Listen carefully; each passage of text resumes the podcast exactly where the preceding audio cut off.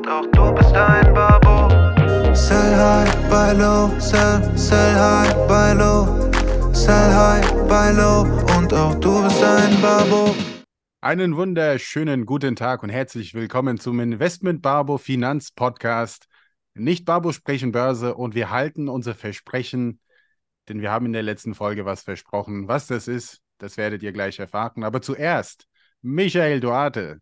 Wir sehen uns heute hier digital, aber ab morgen. Ich meine, die Folge geht am Freitag live und da sind wir schon in Paris, aber morgen, Donnerstag, sehen wir uns in Paris und ich freue mich drauf. Richtig, also gestern waren wir in Paris. Oh ja. ja, wir sind äh, morgen gemeinsam in Paris. Heute bin ich im Homeoffice. Äh, ja, ich freue mich schon drauf. In Paris haben die Krawallen, äh, Krawalle abgeappt, äh, wie man so schön sagt. Ähm, heftig, heftig, was da ja, so los ja. ist. Ähm, so gefühlt äh, ist das jetzt in den letzten fünf Jahren immer wieder passiert, dass wenn ich nach Paris fahre, es da gerade äh, abgeht. Die Franzosen sind ja generell ein bisschen ähm, lauter, wenn sie sich beklagen, als wir hier in Deutschland. Ähm, aber prinzipiell ist das wirklich etwas, was mir gerade echt Sorgen macht. Also diese ja. Zunahme an, an Gewaltpotenzial und auch äh, in Deutschland aber auch. Also äh, ich habe gestern, war ich ganz schockiert, äh, ich habe äh, mir so, so ein paar Finanzvideos reingezogen auf YouTube. Und dann kam mir, kennst du äh, Aktien mit Kopf? Das ist ja auch relativ erfolgreicher ja, klar, natürlich. Äh, YouTuber. Und der hat so eigentlich so Investmentthemen, wie der Name sagt. Und der hat eigentlich seit vier, fünf Monaten, haut er seit ja. wirklich jeden Tag so drei so Schwurbelvideos raus. Also redet ja. kaum noch über, über, über ähm, Finanzen, sondern eigentlich nur noch über die Regierung und ja. äh, gestern irgendwie Macron, die äh, Frankreich geht den Bach runter. Boah, schwierig. Also, ja. lieber Kolja, wenn du das hörst, äh, konzentriere dich gerne wieder bitte auf äh, das Thema äh, Finanzen.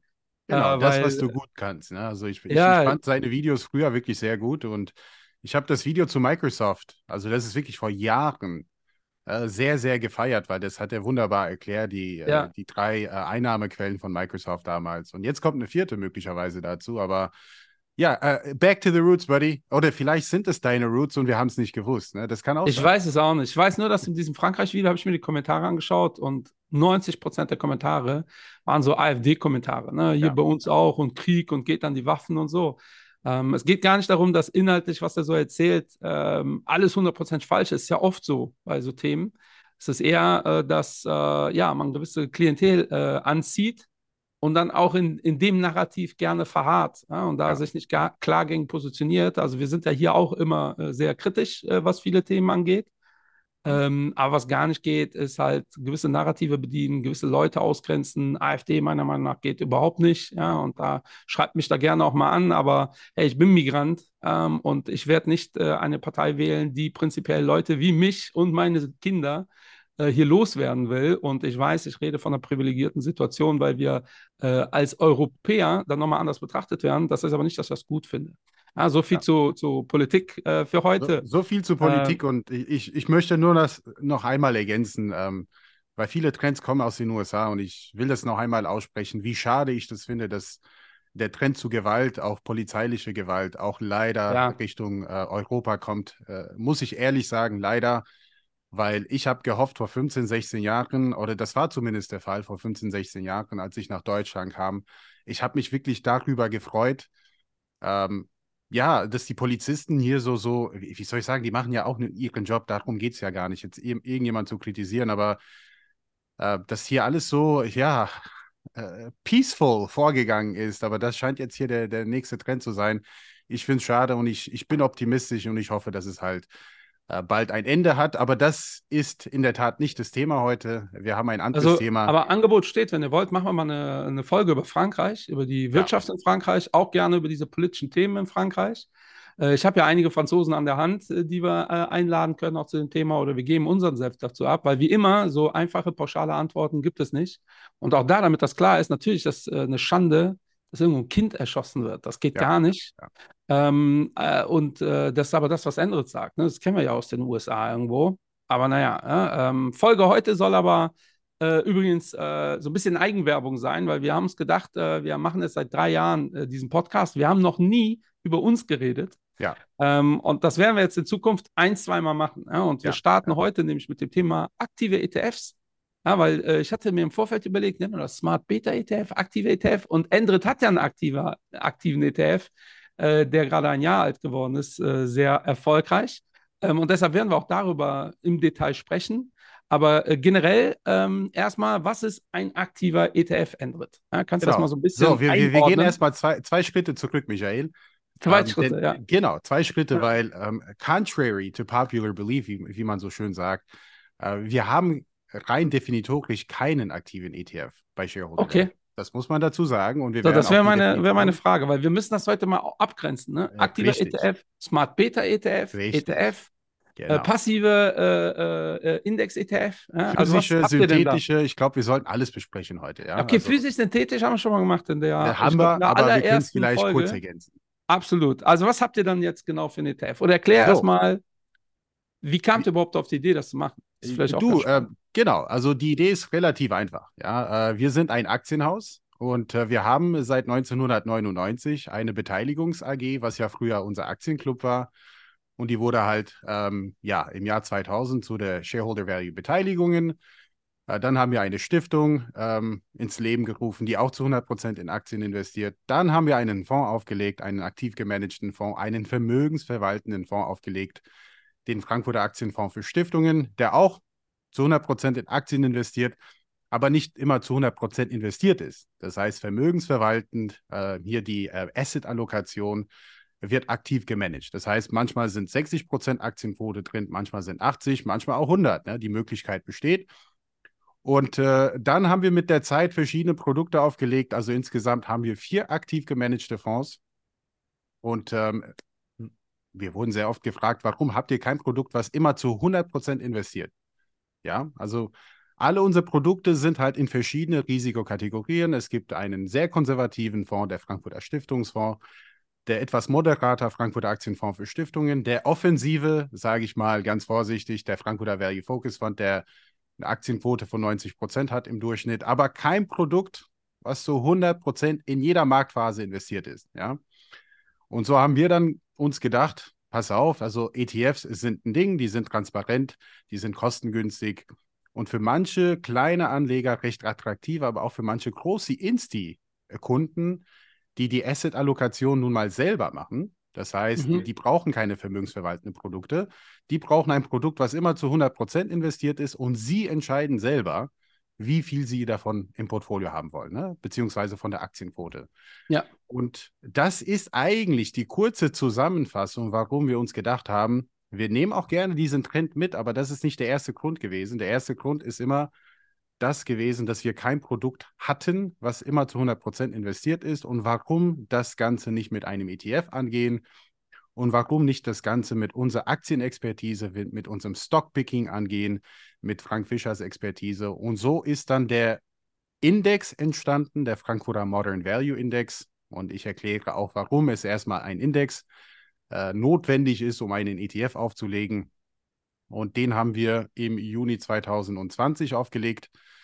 Und zwei Jahre später, beziehungsweise heute vor einem Jahr ungefähr, haben wir dann den ETF, der diesen Index abbildet, aufgelegt. Und es läuft ganz gut, das muss man einfach mal dazu sagen.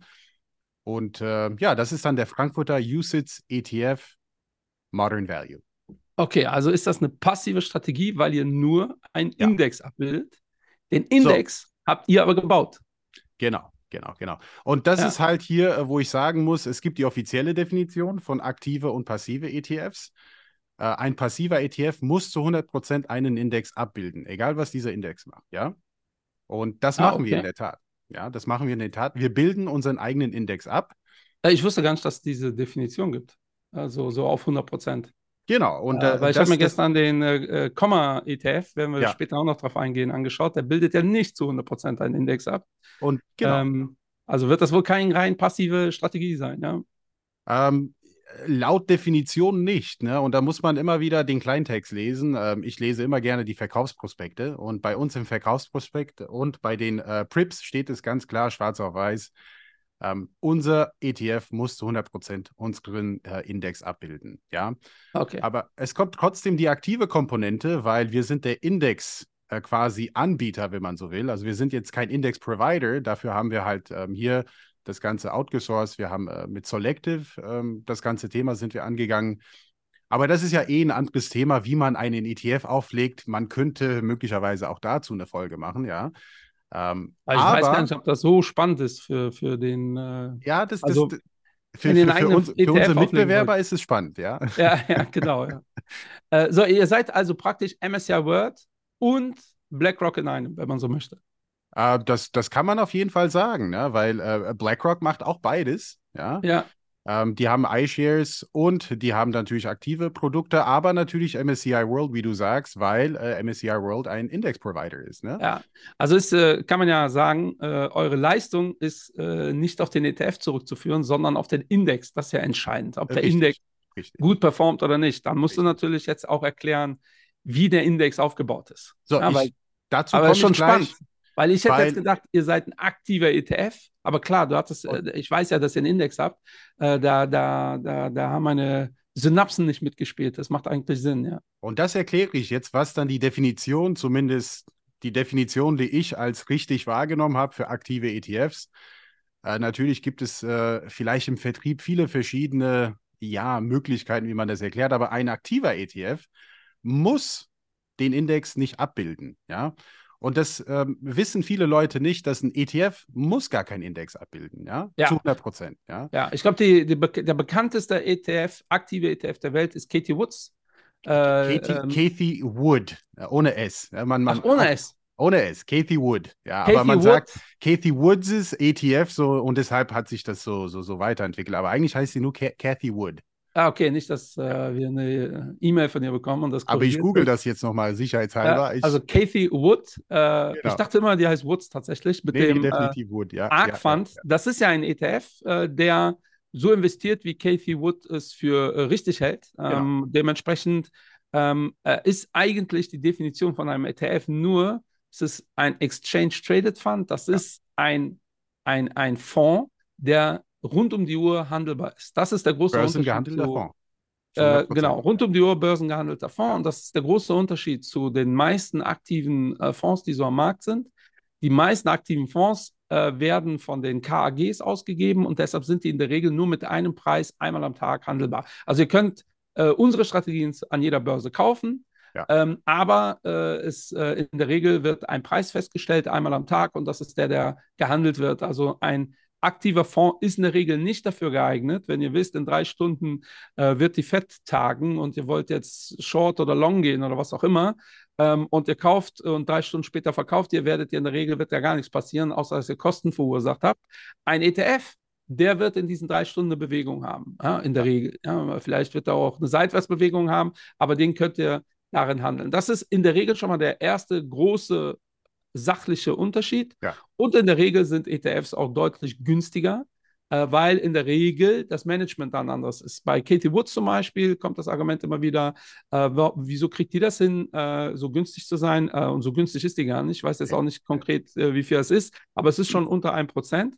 Und da ist die Erklärung auch relativ einfach. Ja, äh, die, die, die Menge macht es. Ja? Umso weniger Assets ihr habt, umso teurer wird das Management für einen ETF und für einen ähm, aktiven äh, Fonds logischerweise, weil die kosten dann, keine Ahnung, wir müssen ein Prospekt erstellen, kostet 100.000 Euro. Äh, jetzt ganz vereinfachtes ja, Beispiel. Ähm, und äh, wenn ihr eine Million Euro verwaltet, äh, ist das ein Thema. Äh? Wenn ihr äh, 8 Milliarden Euro verwaltet, ja, werdet ihr das nicht spüren. Ähm, und das sind eigentlich die ganz großen Unterschiede. Ja? So, Katie, Woods ist, äh, Katie Wood ist definitiv die bekannteste. Ja. Boah, bis ja. ich das äh, S weg habe aus meinem ich Kopf. Ich weiß, es, es, geht vielen so. Es geht vielen so. Auf Cathy Wood wollte, wollte ich sowieso eingehen, weil ähm, man muss ja auch verstehen, dass auch ein aktiver ETF einen Underlying Index hat. Ja, also das ist gegeben. Aber man muss sich nicht zu 100% an diesem Underlying Index halten. Äh, bei Cathy Wood, bei einem ihrer aktiven ETFs, ist es tatsächlich der SP 500. Ja. Und das ist ja der, der, der bekannte aktiver ETF, der, der ARC Innovation Fund. Ja. Und ähm, mit dem ARC ist es natürlich so, dass sie sagt, dass der, das ist der zugrunde liegende Index. Innerhalb von diesem Index gibt es natürlich 500 Aktien und ich entscheide, ob mir alle diese 500 Aktien so gefallen. Ja? Oder, ja. Ne, und jetzt kommt hier so, so diese Smart Beta-Komponente, wenn man so will. Ja, aber in Bezug auf Stockpicking, also jetzt nicht unbedingt regelbasiert, dass sie sagt, ich möchte aber unbedingt äh, die Gewichtung anders machen. Ja? Ich, ich würde jetzt gerne Tesla deutlich übergewichten Und diese Freiheit hat sie nun mal mit einem aktiven ETF. Ja, ja aber ja dann müssen wir mit den Begrifflichkeiten aufpassen, ne? weil ja. da muss ich dich dann korrigieren. Das ist halt eben nicht Smart Beta. Ja, Smart Beta ist, äh, das haben wir ähm, in der Folge Faktor Investing äh, thematisiert. Das ist dann regelbasiert. Es gibt gewisse Faktoren. Beta ist ja, wie viel, das wirkt jetzt ein bisschen akademisch, aber wie risikoreich ist eure Strategie, euer Portfolio im Vergleich zum Markt? Äh, Markt? Und ganz genau ist es, wie hoch ist mein Risikobeitrag? Also ein Beta von 0,8 heißt, mein Index macht 10%, ich mache 8. Ja, ein Beta ja. von 1,4 heißt, mein Index macht ähm, 10%, ich mache 14. Und Smart Beta heißt, du kannst den Markt kaufen und dann regelbasierte Änderungen tätigen und in der Regel wirst du dadurch eine Outperformance äh, generieren. Das ist auch historisch ja. ähm, ganz gut äh, überprüft und validiert. Äh, und in die Richtung geht der Komma, werden wir später äh, darauf eingehen. Aber, kannst, aber des, äh, des, deshalb habe ich das auch gesagt, äh, ja. wenn man so will, also es ist regelbasiert, habe ich auch gesagt, aber äh, ja, ja, aber Katie Wood in Bezug ja, auf Stockpicking, wenn man so Ich finde Tesla ja. geil und ich mache Tesla genau. äh, das Fünffache von dem, äh, was im Index drin ist. Das hat mit Smart Beta nichts zu tun. Ja. Smart Beta ist wirklich, ich übergewichte die kleinen Unternehmen. Ja, das wäre genau, dann genau. Äh, Beta oder äh, Faktor Size, Größe ähm, es ist halt empirisch belegt, wenn ihr in einem Index die kleineren Titel übergewichtet, äh, werdet ihr eine höhere Rendite erzielen. Ja, genauso wie Vola, genauso wie Momentum. Es gibt ganz viele diese Faktoren und die könnt ja. ihr dann äh, entweder einzeln bespielen oder mixen. Äh, und dann habt ihr Smart Beta äh, Fonds oder ein Smart Beta ETF und da gibt es eine alte Diskussion, äh, die fast ins Philosophische immer ausartet. Ist das noch passiv? Ja, ja Komma ja. wird jetzt sagen, das ist passiv, weil das ist regelbasiert. Ich würde sagen, nee, ist es nicht, ja, weil von den ganzen Faktoren suchst du dir ja aktiv welche raus. Und äh, das ist wirklich äh, so eine Diskussion, äh, ist das noch aktiv oder nicht. Aber da seht ihr, da bewegen wir uns ganz schnell in so eine. Grauzone. Ja, das ist nicht so klar definierbar, also ist es schon nur, ähm, wo, da, dann kann es sein, dass er mit einer Strategie äh, die Grenze immer wieder überspringt äh, von links nach rechts. Ähm, und so easy, wie das äh, der eine oder andere darstellen möchte, ist es gar nicht.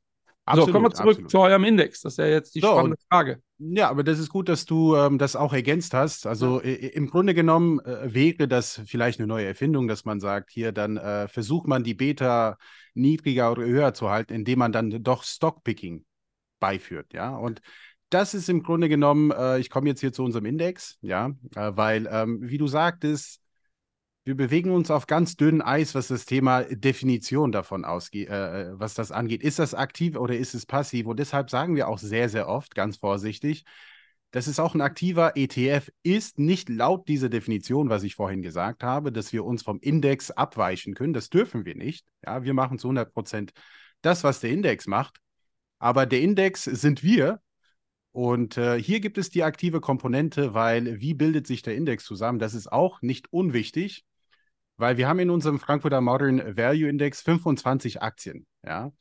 Äh, da würden manche so sagen, so manche MSCI, äh, Weltinvestoren, äh, dass es halt sehr konzentriert ist, dass es nicht genug diversifiziert ist. Äh, wir sagen ganz klar nein. Äh, das ist kompakt, aber auch genug diversifiziert. 25 Aktien gleichgewichtet in einem Portfolio und die werden einmal im Quartal rebalanced. Ja, das ist halt, wenn man so will, eine, eine gewisse aktive Komponente. Aber dann ist natürlich die Frage, ähm, das, wie, welche Regeln haben wir? Und wir haben auch hier ganz klare Regeln, welche Aktien im Portfolio landen. Aber die Frage ist, aus welchem Aktienuniversum holen wir diese Aktien? Ja.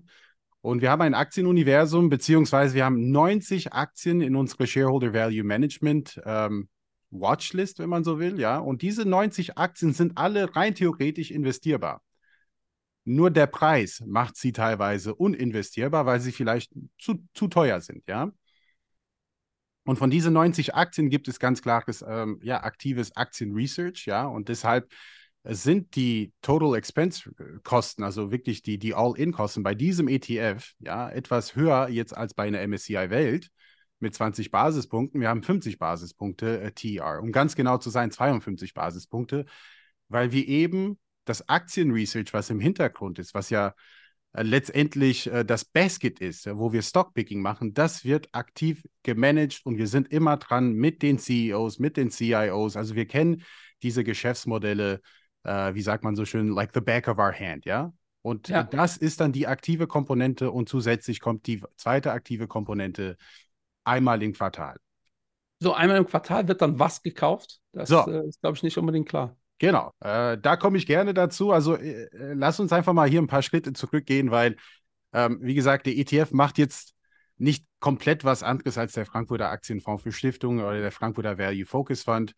Äh, wir nehmen, wie gesagt, wir haben die, dieses Bas Basket von 90 Aktien und unser ETF nimmt hier die Top 25 Aktien mit der höchsten Renditepotenzial. Ja, das okay. ist relativ einfach. Wir, wir nennen das TSR, Total Shareholder Return. Passt ja ganz gut, weil wir Shareholder Value heißen. Äh, oder auf Deutsch gesagt, Gesamtaktionärsrendite. Ja. Und das äh, entsteht oder besteht aus Kurssteigerungen, äh, wo wir halt gerne auf äh, Owner Earnings, also Cashflows, sind für uns unheimlich wichtig, dass die aufsteigen, going forward aber auch natürlich Aktienrückkäufe und Dividenden, die spielen auch eine Rolle. Und diese Kombination von allen diesen Komponenten gibt uns eine Gesamtaktionärsrendite über die nächsten fünf Jahre. Und wir haben eine, eine, eine Top-Down-Approach, ganz einfach, dass wir sehen, okay, diese 25 Aktien haben die höchste Renditepotenzial im Schnitt über die nächsten fünf Jahre. Ja, ich gebe ein Beispiel, also eine Alibaba, äh, das ist jetzt hier wirklich keine äh, Kaufempfehlung, da muss ich wirklich aufpassen.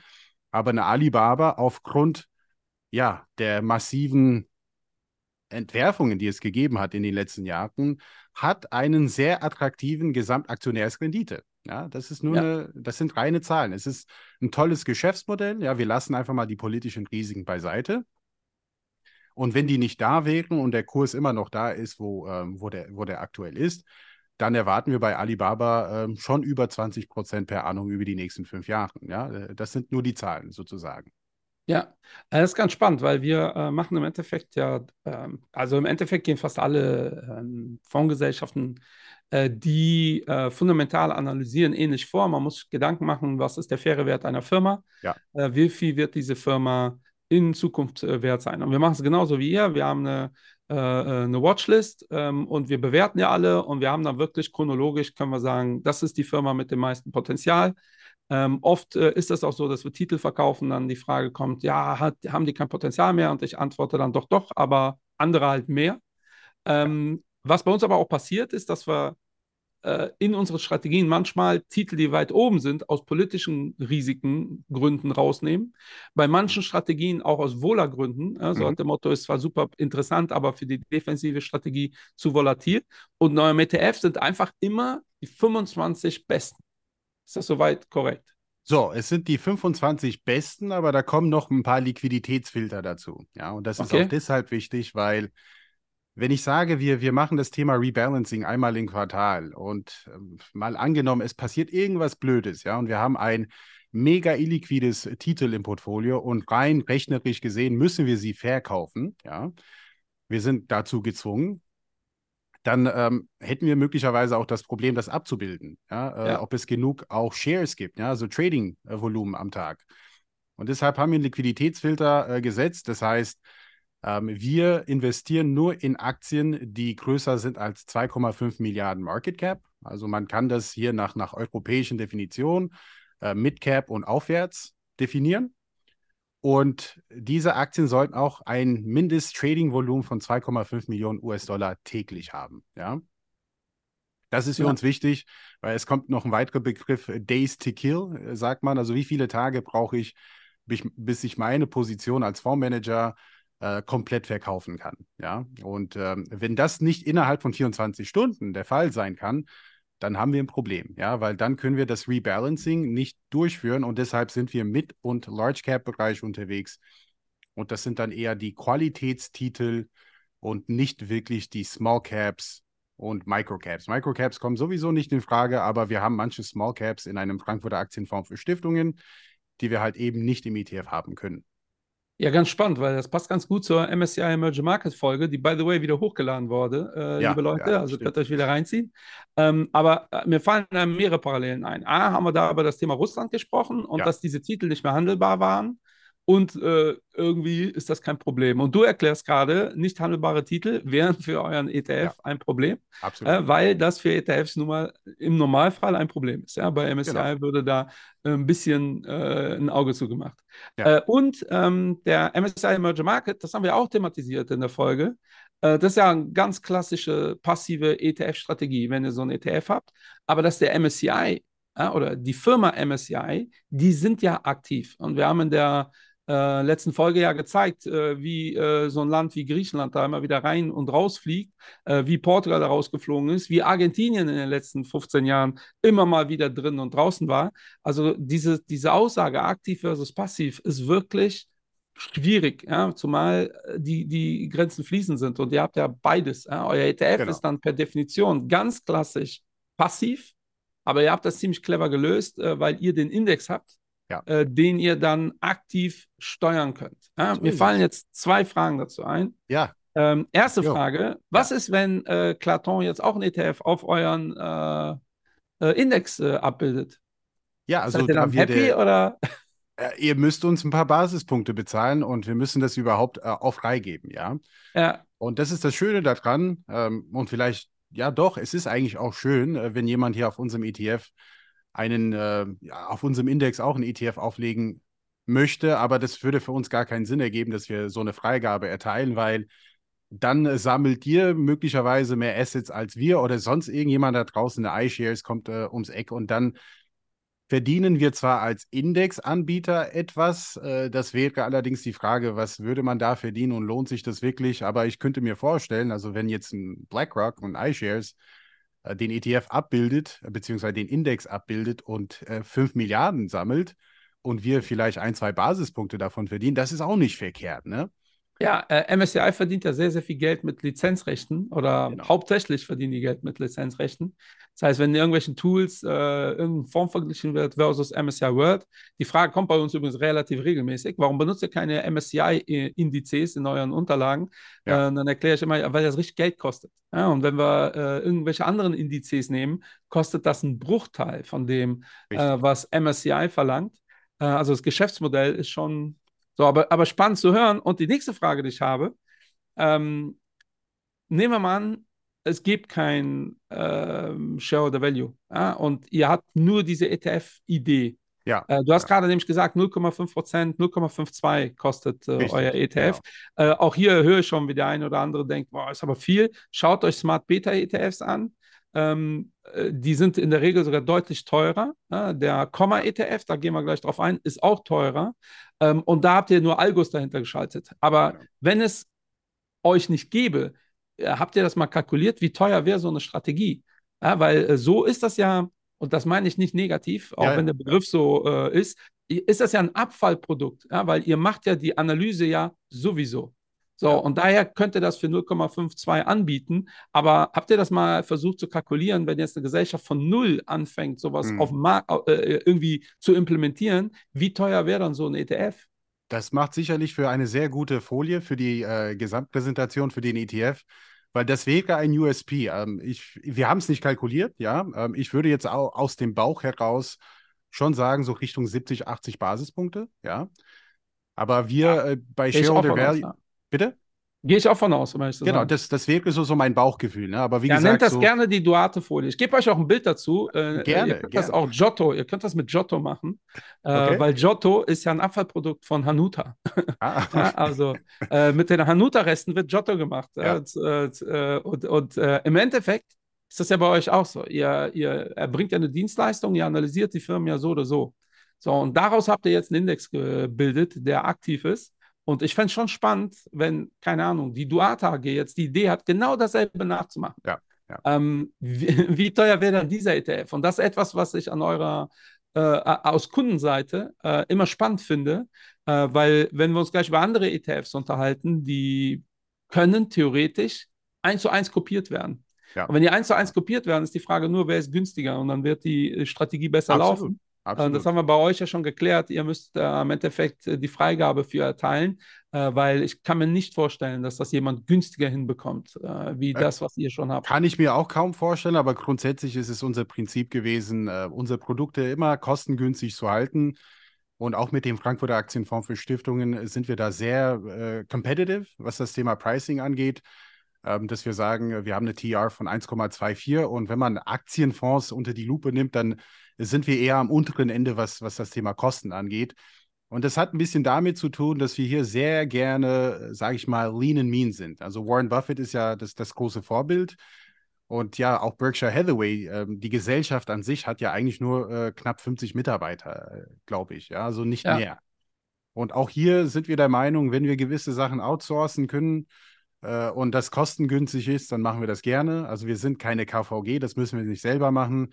Auch das Thema ESG Research, ähm, auch das haben wir outgesourced weil auch das hier eine Rolle spielt beim ETF. Es ist ein Artikel 8 Fonds, äh, wie alle anderen äh, Fonds bei uns. Und äh, auch das haben wir outgesourced, arbeiten gerne mit Sustainalytics und manche andere Sachen. Also ich sage es immer wieder, also bei uns gibt es nur zwei Sachen, äh, was wir intern wirklich selber machen. Das ist dann das Portfolio-Management, das Stockpicking, dass wir die Entscheidung treffen, wie viel wovon, ja. Und natürlich den Vertrieb machen wir gerne selber, ja, weil wir es auch ziemlich gut können, behaupte ich jetzt einfach mal, ja. Ja. Und äh, da versuchen wir so disruptiv wie möglich zu sein und das, damit können wir auch unsere Kosten äh, relativ niedrig halten. Aber ich kann mir auch vorstellen, dass wenn jetzt hier jemand kommt, ähm, eine Gesellschaft, die grundsätzlich ja viel Aufwand betreiben muss, um sowas auf die Beine zu stellen, dass es dann doch etwas äh, teurer sein wird. Behaupte ja, ich aber ich finde das mal. Äh, ganz spannend, weil äh, ja. das ist ähm, also mir zum Beispiel nicht bekannt. Theoretisch könnten ja viele Aktive das, das Know-how, was ja sowieso da ist, äh, also wir könnten ja. das theoretisch eins zu eins mit unseren Strategien umsetzen. Ich kann mir nicht vorstellen, dass die Kollegen das machen, weil wir da emotional so weit von äh, entfernt sind. Äh, aber prinzipiell finde ich diesen Ansatz spannend. Ja, dann hast du ähm, ja eine, ein, einen echten Value-ETF, äh, wenn du so möchtest, oder ein Quality-ETF oder wie man Richtig. immer das auch nennen will. Genau. Weil die meisten ETFs haben ja sehr simple also wenn ihr ETFs raussucht, die im Bereich Quality und Value unterwegs sind, sind das in der Regel ja sehr, sehr, sehr simple Ansätze, die da verfolgt werden. Ja. Deshalb kann man die Kosten auch so gering halten, weil wenn ihr einfach sagt, ey, wir übergewichten die mit dem niedrigsten KGV, ja, dann äh, ist das ja ist das eine Excel-Liste, die ihr einmal ausfüllen müsst und äh, mehr passiert auch nicht. Ähm, und ich finde das schon ganz spannend. Genau. Ähm, ihr habt jetzt 20% Performance gemacht. Wie, wie seid ihr regional unterwegs? Ähm, das ist vielleicht für den einen oder anderen noch interessant. Ja, also regional äh, sind wir, wir sind da in den Ländern unterwegs, die wir gut verstehen können. Ähm, und momentan sind es überwiegend Europa und äh, Nordamerika. Ja. Ähm, Im Vergleich zu dem Frankfurter Aktienfonds für Stiftungen, also wo wir dann auch ein bisschen, klar, also wir haben auch China, ja, ich habe auch Alibaba schon erwähnt, aber das war es dann schon, was das Thema China angeht, im ETF. Und ähm, das ist dann ein bisschen anders wie jetzt in dem großen Mandat, also der Frankfurter Aktienfonds wo wir dann auch äh, ein paar etwas exotischere Sachen haben, weil wir eben ein bisschen mehr Zeit haben, was das Thema Liquidität angeht und wir machen kein Rebalancing. Da haben wir beispielsweise auch ein Ryman Healthcare aus Neuseeland, ja. ja. Äh, das erfüllt aber nicht die, unbedingt die Kriterien für den ETF aktuell.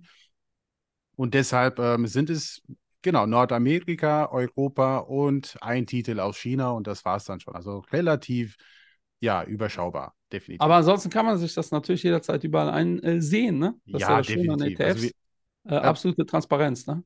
Geht ja gerne auf unsere Webseite, aber äh, oder gebt einfach mal Frankfurter Modern Value Index oder den ETF auf Google und dann findet ihr äh, als erstes Shareholder Value und dann Selective, also unser Index-Provider. Äh, und da werden alle Titel alle 15 Sekunden maximal, da werden sie dann aktualisiert. Die aktuelle Gewichtung, weil je nachdem, wie alles läuft, ja, dann läuft etwas besser als die anderen, dann sind sie etwas übergewichtet im Portfolio.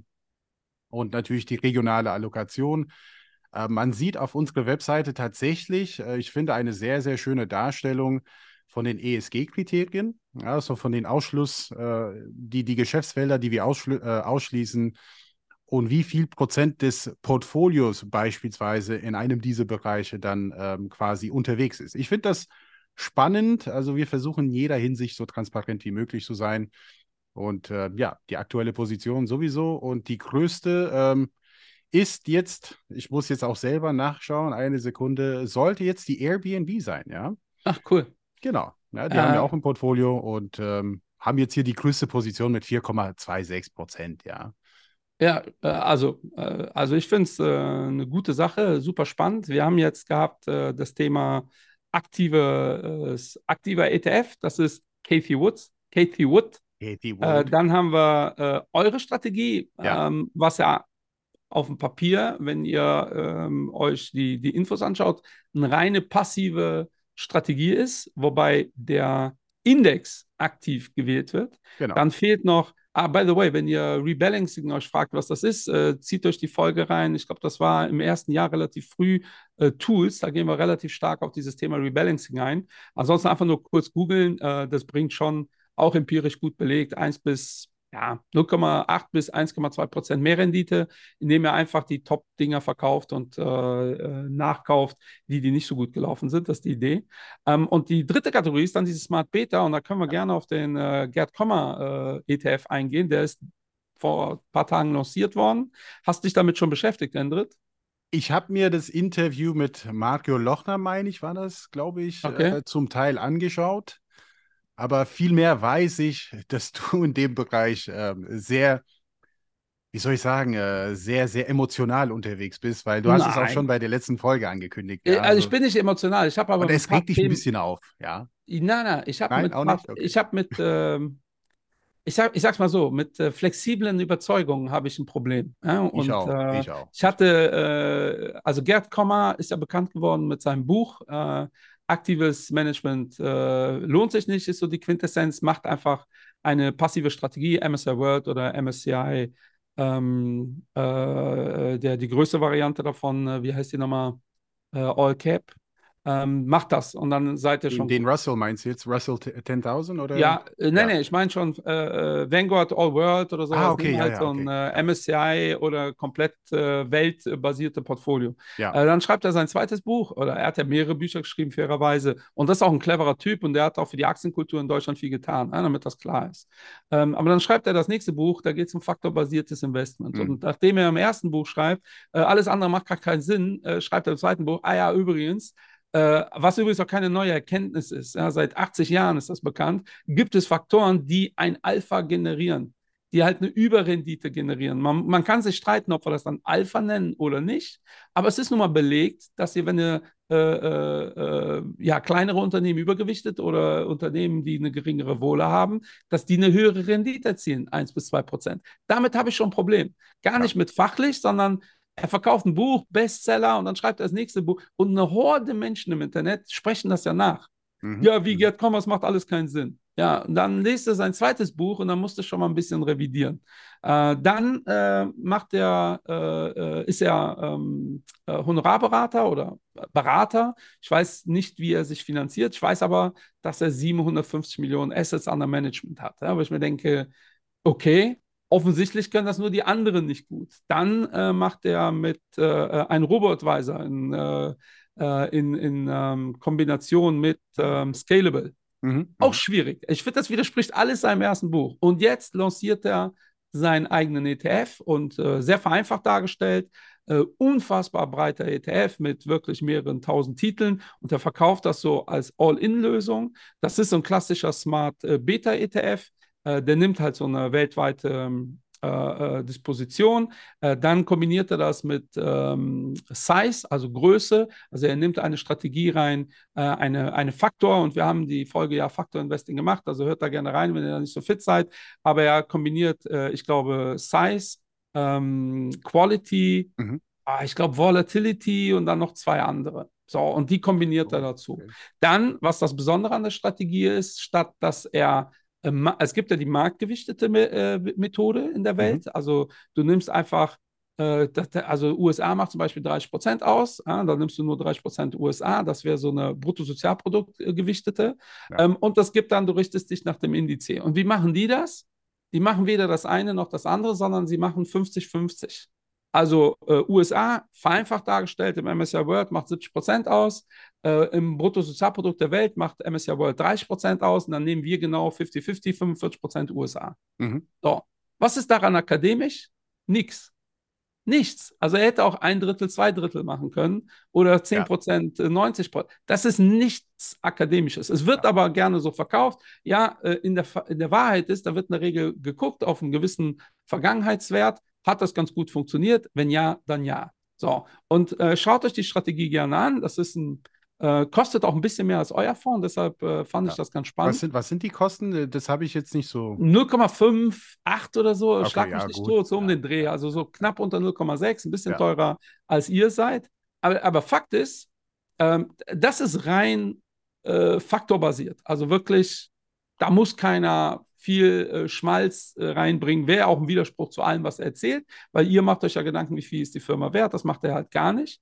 Ähm, und mir geht es gar nicht so sehr um die Strategie. Äh? Äh, worum es mir geht, ist, A, ist diese Strategie, könnte BlackRock eins zu eins kopieren, wenn die Lust haben. Mhm. Ja, weil da ist jetzt nichts dabei, äh, was ihr euch, äh, was ihr patentieren könnt. Also kein die- Index oder sowas, ähm, was, Ja, das sind halt- gehört sozusagen. Ja, die, die arbeiten mit, ähm, ah, wie heißen die Jungs zusammen? Äh, Legal, äh, also Riesenanbieter. Legal in general oder wie heißt Legal in General zusammen, Riesenanbieter aus den USA, nehmen halt denen ihre ETFs. Ähm, und theoretisch könnte jetzt BlackRock äh, die eigenen ETFs nehmen, nehmen auch äh, so ein Russell 2000, nehmen diese Smart Beta-Geschichten, packen die drauf und dann machen die auch diese 50 Prozent oder die machen 60, 40, Ja. weil die dann argumentieren, das wird jetzt noch eine bessere Performance hinlegen. Aber ganz ehrlich, da kannst du überhaupt nichts zu sagen. Was mein größtes Problem ist an der ganzen Nummer, äh, also ich, man hört das vielleicht so ein bisschen raus, so hundertprozentig überzeugt bin ich von der Strategie nicht, weil ich glaube, ich habe das im Smart Beta ähm, äh, Podcast-Folge schon gesagt. Es gibt ja diese Faktoren, das empirisch relativ gut belegt, dass die eine Überrendite äh, erwirtschaften. Das So Problem von Smart. Beta, genau, wie Small Cap. Das Problem von Smart Beta ist, es gibt ja seit gefühlt zehn Jahren äh, ETFs, die versuchen, diese Smart Beta-Geschichten zu äh, kombinieren. Das nennen die dann wie auch immer Multifaktor, irgendwas, tralala. Und da hat noch keiner es geschafft, wirklich eine Outrend äh, Überrendite zu ähm, äh, erfüllen. Wir benutzen ja intern 13 Smart Beta-Faktoren um als Risikomodell. Mhm. So, und da wissen wir, die einen widersprechen sich den anderen. Und es gab noch keine Strategie, die die kombiniert hat und eine Überperformance generiert hat, weil logischerweise, wenn ihr alle Smart Beta-Faktoren zusammenhaut, habt ihr am Ende des Tages wieder die Welt. Ja? Also dann habt ihr nichts Ja. mehr übergewichtet. So, und jetzt kommt äh, Gerd Kommer und sagt, doch, die fünf, die ich rausgesucht habe, die werden auf jeden Fall eine höhere Rendite erzielen als der MSI World. Das ist kritisch, weil dafür gibt es, wenn überhaupt, nur einen Backtest. Äh, und für die Zukunft sagt das A nichts aus. Das ist schon mal der erste Punkt. Womit ich aber noch viel größeres Problem habe, ist, der verkauft das als All-In-Lösung. Ähm, und äh, er wird ja nicht müde zu sagen, ja, daran verdient er genauso viel wie an anderen Strategien. Aber ich denke mir natürlich, ey, der Mann hat 750 Millionen, 750 Millionen Assets under Management. Das macht er auch nicht for free. Da kriegt er Geld. Ähm, und da frage ich mich, wie die Gespräche jetzt laufen. Ja, jetzt geht Mhm. er zu seinen 750 Millionen äh, Kunden und sagt, so, übrigens gibt es da eine geile neue Strategie. Äh, da nehmen wir äh, jetzt nur noch meine Strategie rein und verdient dann doppelt. Weil wenn er es nicht macht, dann widerspricht er sich schon wieder mit seiner All-In-Lösung. Normalerweise müsste das ja in sein Portfolio. Und da, glaube ich, kommst du wirklich in einen Gewissenskonflikt. Das ist übrigens auch der Grund, warum wir nie einen ETF auflegen werden, äh, weil wir haben äh, doch eine relativ signifikante Endkundengröße äh, in Paris. Also wir beraten, wir sind ja Vermögensverwalter. Ihr könnt bei uns Geld investieren. Ja? Ihr müsst da schon äh, siebenstellig was auf den Tisch legen, um in Paris vorstellig zu werden. Aber dann wäre es schon kritisch, wenn wir sagen, ja, wir machen das. Ach, übrigens haben wir einen ETF, der heißt Claton Share oder Value irgendwas. Und da geht jetzt das ganze Geld rein, aber wir nehmen jetzt Ja. auch nochmal extra Kosten. Ah, schwierig. Also ich finde es wirklich schwierig äh, von der äh, rein von der Beratungsdienstleistung her, äh, dass äh, man angefangen hat mit einem Buch, äh, aktives Management macht gar keinen Sinn, hat aber jetzt wirklich sich so positioniert, dass man überall ein Produkt hat, wo man mitverdient äh, und vor allem, äh, wo man ja mittlerweile auch eine Outperformance äh, verspricht. Ja? Und das Ja. finde ich schon krass, bei den ganzen Playern, die es da gibt, äh, jetzt zu sagen, ja, aber genau das sind die Smart Beta-Faktoren, die äh, überperformen wird. Und er wird auch nicht müde zu sagen, ach, sowas kann man eh nur langfristig überprüfen. Was auch clever ist. Ja? Dann, Äh, super äh, so, clever. Super wir gucken clever. uns das in 20 Jahren an und bis dahin richtet mich mal bitte nicht. Also damit habe ich ein echtes Thema, aber ich finde, es passt halt in der, also und, und nochmal, ne, es geht mir gar nicht darum, ist das eine coole Strategie nicht. Also so ähnliche Strategien habe ich schon tausendmal gesehen. Ähm, die meisten haben dann doch nicht so funktioniert, äh, weil die dann in ihrem Mantel festgefahren sind. Und das gilt übrigens auch für aktive Strategien. Ähm, es, eine Zeit lang zum Beispiel, das ist jetzt ein harter Schnitt, aber ähm, haben ganz viele Fondsgesellschaften Risk Parity gespielt. Ja, warum? Weil äh, Stanford, Yale, äh, die arbeiten alle damit seit 100 Jahren. Ja. Ähm, und Risk Parity, äh, Yale guckt sich eher an, wie viel Risiko bringt eine Assetklasse. So, und dann haben viele gesagt, okay, wir nehmen Aktien, Renten, äh, Gold oder Silber, was weiß ich, und wir sagen, die, das Risiko muss gleichgewichtet sein. Das macht Yale seit 100 Jahren.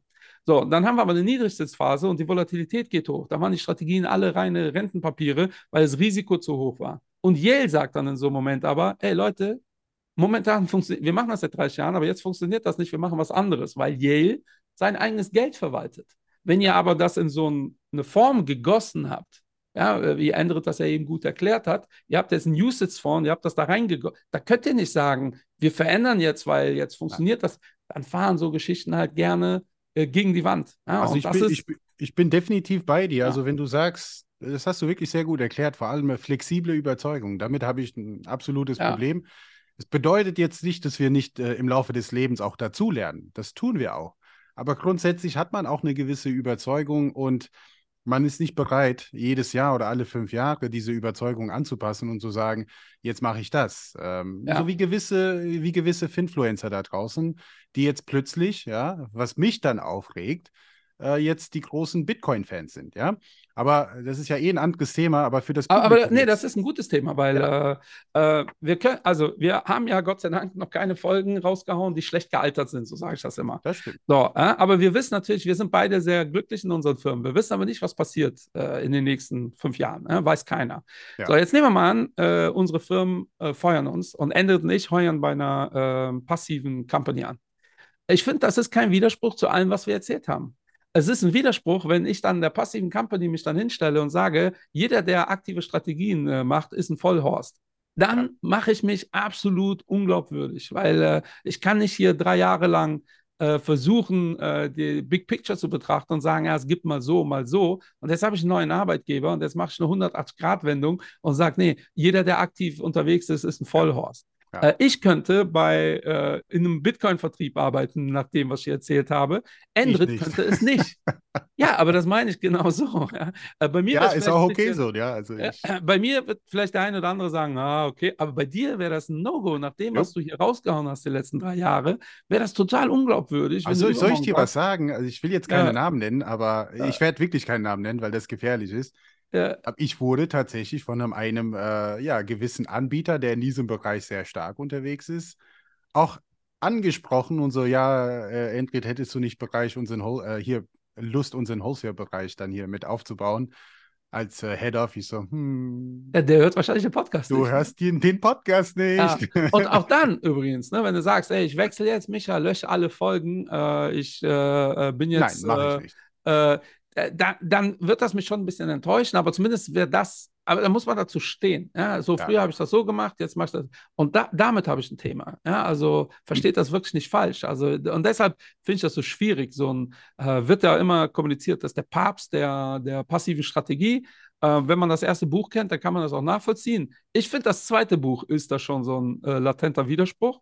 Äh, ich finde dann äh, wirklich spätestens als mit Scalable äh, dann ähm, die, äh, der, der äh, Online-Vermögensverwalter äh, auf den Markt gehauen worden ist, fand ich schon ein super Widerspruch. Äh, und jetzt erst recht. Ja, jetzt so, ja, und das ist die All-In-Lösung. Das ist und ich habe mir wirklich eine, äh, einen Fachvortrag von den Jungs angehört, äh, wie oft da kam, äh, das ist halt das nur besser als der MSI World, 2% kriegen wir auf jeden ja. Fall mehr raus. Ich denke, ja, ja, und dann kam natürlich die Frage, auf welchen Zeitraum? Ja, das kann keiner sagen. 20 Jahre das, natürlich. Bleib erst mal 20 Jahre lang investiert und dann werden wir ja, sehen. In 20 Jahren habe ich auch mein Geld ja, verdient. Ich finde, dass äh, der Kapitel gehört dann in sein erstes Buch mit rein, äh, weil äh, auch da, ne, akademisch, Faktor Investing passt, aber genau dieses so zu kombinieren, dass das hat bisher noch keiner geschafft. Es gibt auch keine Strategie, die das langfristig schafft, obwohl so viele Nobelpreisträger da unterwegs sind. Obwohl Vanguard richtig gute Smart Beta Strategien hat, fällt mir jetzt kein Multifaktor-Modell ein, äh, was wirklich outperformed hat. und aber also Gerd Kommer, der, also vielleicht äh, werden wir ja auch in zehn Jahren sitzen und sagen, boah krass, die Strategie. Wir arbeiten für Gerd Kommer. Äh, ja, die, die Strategie hat mega funktioniert. Ähm, aber das ist, glaube ich, eine ganz gute Abgrenzung, damit ihr versteht, was der Unterschied ist zwischen Smart Beta und Gerd ja. Kommer ist ganz klarer Smart Beta Fonds, äh, Smart Beta ETF, äh, zwischen ähm, rein passiv, äh, reiner aktiver ja. und das, wo ihr seid, ne? wo genau. Äh, ihr ganz klar zwischen äh, aktiv und passiv seid. Und auch nochmal, um das so ein bisschen äh, abzurunden, wenn ihr Bock habt auf einen ETF, spricht überhaupt nichts dagegen. Beschäftigt, aber und, und auch diese Folge zeigt, ihr müsst euch damit beschäftigen. Ja. ja. So, und dieses, ich habe ein Problem mit dieser, und das wird mehrfach gesagt in diesem Fachvortrag, ja, das ist die All-In-Lösung. Schwierig. Ja? Erst recht schwierig, wenn du 750 Millionen Assets hast, die du betreust. Äh, ja, dann müssen die, so oder so kann man da argumentativ nur verlieren, weil theoretisch müssen die 750 Millionen morgen in diese pa äh, Strategie rein, wenn du das ernst meinst. Äh, wenn du es nicht ernst meinst, äh, äh also es wäre schwierig, alles in deine eigene Strategie nochmal reinzuhauen, weil du einfach nochmal daran Geld verdienst. Äh, wenn du es nicht machst, ist das aber genauso schwierig argumentativ. Ich finde, er hat sich da in eine blöde Situation gebracht, hat aber so viel, ist so ein Brand und so ja. einen positiven Ruf, ähm, dass aber genau da hast du es. Also, äh, ich wollte nur das ergänzen und sagen, also es ist keine rote Flagge, Red Flag, Warnsignal oder was auch immer. Aber grundsätzlich, wenn ich höre, dass jemand einen Fonds auflegt, der schon eine gewisse Größe hat und irgendwo in dem Fondsnamen sein eigener Name ist, wie ein gewisser Dirk Müller, ja, muss man einfach mal dazu sagen, dann weiß man, da ist eine gewisse Hoffnung oder eine, eine Marketingstrategie im Hintergrund, die genau darauf abzielt, dass der Produkt, der Fonds auch gerade deshalb blind gekauft wird, weil da Gerd Kommer oder von mir aus was auch immer da drauf steht. Und das ist immer kritisch. Ja, du solltest nichts kaufen, alleine weil da äh, irgendein Name da drauf steht. Ne? Mach deine Due Diligence, sehr, sehr wichtig. Mach deine Hausaufgaben, lass dich beraten und dann bleib doch langfristig dabei. Das ist schon nicht unwichtig. Aber Absolut. das war für mich ja, der Red das Flag. stimmt auch. Ja? Absolut wichtig, langfristig dabei zu sein. Und ganz ehrlich, äh, meine persönliche Meinung, Smart Beta und äh, äh, aktive ETFs äh, definitiv äh, in einem ETF-Portfolio anzuwählen. Ähm, definitiv. Äh, welche, da müsst ihr euch halt Gedanken drüber machen. Ne? Und, genau, einen ähm, von denen Namen, habt ihr heute gehört. Ja. Frankfurter USITS ETF Modern Value. über den anderen Kollegen werde ich jetzt keinen Vertrieb machen, aber ich, ja, ich aber hoffe, auch da äh, ist eine, äh, eigentlich, äh, äh, wenn wir wieder über Korrelation reden, ganz gut, ja, weil ja. die wiederum was völlig anderes machen. Äh, die haben wiederum so viel im Depot, dass ja. ihr das auch im Depot habt. Übrigens äh, argumentieren die sehr stark mit USA ist aktuell überbewertet. Finde ich auch spannend. die Jungs um Gerd Kommer und zu teuer, was auch krass ist, das widerspricht absolut dieser rein passiven Ansatz. Und, das finde ich aber gut, die haben bei sich in der Regel mehr als ein Prozent darf keine Strategie haben, okay. weil auch da die erkannt haben, dass im MSCI World irgendwie vier oder fünf Prozent äh, ähm, äh, Apple äh, nicht so viel Sinn macht. Ja? Und auch da zum Thema gut gealtert, haben wir schon vor drei Jahren kommuniziert. Ja? Dritte, wir brauchen doch den Barbo-Fonds. Ja, wir machen das nicht mit unserem Namen, sondern Barbo-Fonds, Barbo-ETF. Ja, genau, wir können es. Barbo-Vermögensverwaltung. Es, gibt auch offiziell ein Angebot von Action, was ja unser KVG ist, also Ben und Co. Und ich grüße euch. Ich weiß, ihr hört fleißig die äh, Investment-Barbos. Äh, das müssen wir uns echt gut überlegen, weil ich hätte schon Bock auf den Babo-Index. Und wir können die, die vier Buchstaben definieren und das kann die, ja, das kann ja hier die, die, die Aktienstrategie sein und ähm, die kann auch transparent und nachvollziehbar sein. Also B natürlich für Bonität, A für Aktien und das andere B für babohaft, ja, weil die, die ja. Fondsmanager und die, die äh, CEOs der Unternehmen sollten babohaft sein. Das hat der Michael erfunden übrigens. Richtig. Und äh, das O am Ende, das muss natürlich für Objektivität sein, weil wir be betrachten alles objektiv und wir haben so keine Unternehmen, wo wir uns. Das ist immer so eine Sache. So ist es. So objektiv es geht, liebe Leute, von meiner Seite war es das. Ich hoffe, wir werden nicht abgemahnt.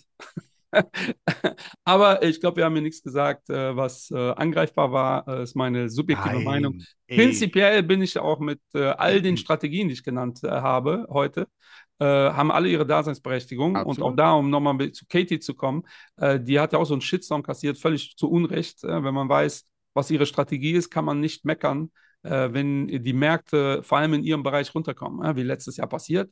Äh, schwierig. Äh, genauso werden wir in Zukunft auch den äh, Kommafonds anschauen. Ähm, und wenn äh, äh, Size nicht funktioniert, werden wir ja Komma dafür nicht kritisieren. Dafür kann er nichts. Da muss man schon ja. immer Äpfel mit Äpfeln vergleichen. Ja? Und auch da der Wunsch an euch. Heute ging es eher um allgemeine Themen, wo ich glaube, dass man sich ein bisschen in eine komische Lage bringt. Ja, ja, ja, ja. Tja, ich denke, das soll es erstmal gewesen sein. Wir haben ja fast eine Stunde jetzt gesprochen. Und, Richtig. Ähm, wir hören ja, uns ich nächste hoffe, Woche. Ja, äh, nächste Woche. Barbo sprechen Börse.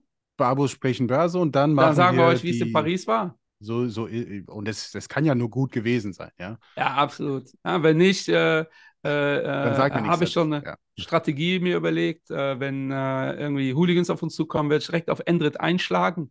Äh, weil denken, dann denken die natürlich, ey, der gehört zu uns und verprügelt da gerade diesen Investmentvogel. Oh. Äh, und ich hau da nicht so feste, aber feste genug, dass die einfach weiterziehen, weil die denken, ja. äh, ich kümmere mich um dich. Und das ist, glaube ich, eine idiotensichere Strategie. Ich bin, ja? ich bin sehr gespannt. Ich bin sehr gespannt auf Paris. Und äh, ja, vielleicht, vielleicht sorgen die Babus für Frieden wieder, ja. Who knows? Who knows? okay, wir sollten aufhören, bevor es ganz kritisch wird. Liebe Leute, macht's gut und äh, wir sehen uns nächste Woche. Bis dann. Ciao, liebe Leute. Und auch du bist ein Babo. Sell high, buy low, sell, sell high, buy low. Sell high, buy low. Und auch du bist ein Babo.